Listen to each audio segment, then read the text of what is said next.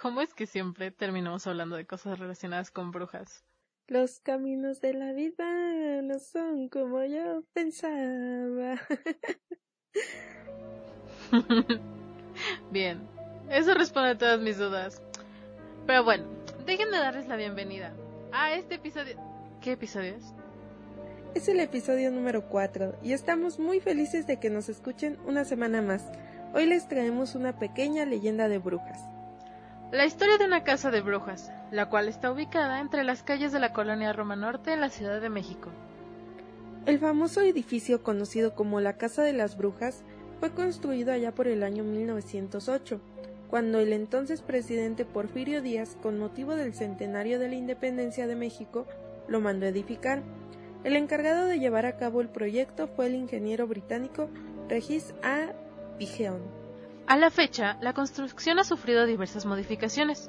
Sin embargo, desde un principio la forma de la fachada es lo que ha llamado la atención, pues en la parte superior se puede ver lo que sería un sombrero de bruja y algunas ventanas asemejan lo que serían los ojos. De acuerdo con la leyenda, en los cuartos de servicio vivía una chamana, llamada Bárbara Guerrero, apodada como Pachita. Políticos, empresarios y mujeres la visitaban para solicitar sus trabajos. Ella operaba corazón abierto con solo un cuchillo como instrumento quirúrgico, trasplantaba órganos, extirpaba tumores con sus manos y mantenía con vida enfermos terminales. Esta bruja fue una de las, más, de las curanderas más famosas de la Ciudad de México. Pachita, esta cirujana psíquica, también fue acusada de varios asesinatos y señalada como una bruja que solo torturaba a sus pacientes. La chamana nació en Chihuahua en 1900 y murió en el 79 en la capital.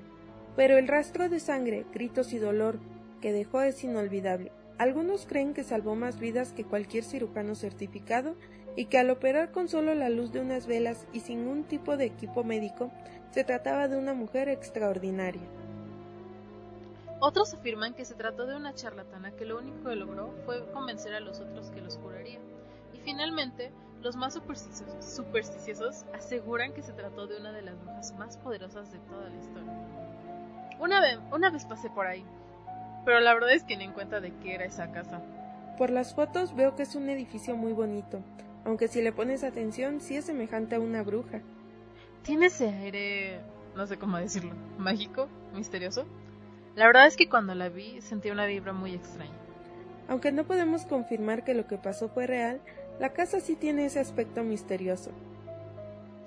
Y bueno, así termina este nuevo episodio. Esperemos que haya sido de su agrado.